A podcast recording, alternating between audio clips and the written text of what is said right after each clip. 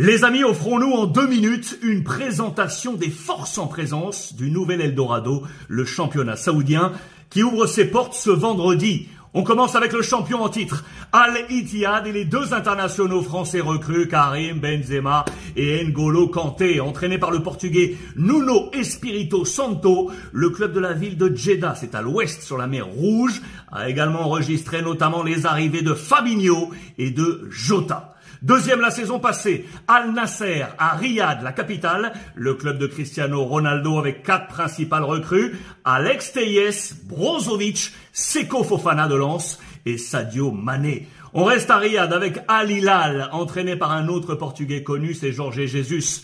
Derrière euh, Marega, regardez en position 9, quatre recrues fortes, Koulibaly en défense, Ruben Neves, Milinkovic Savic et Malcolm. Steven Gerrard a, lui, vous le savez, pris les commandes d'Al Ettifaq, septième la saison passée.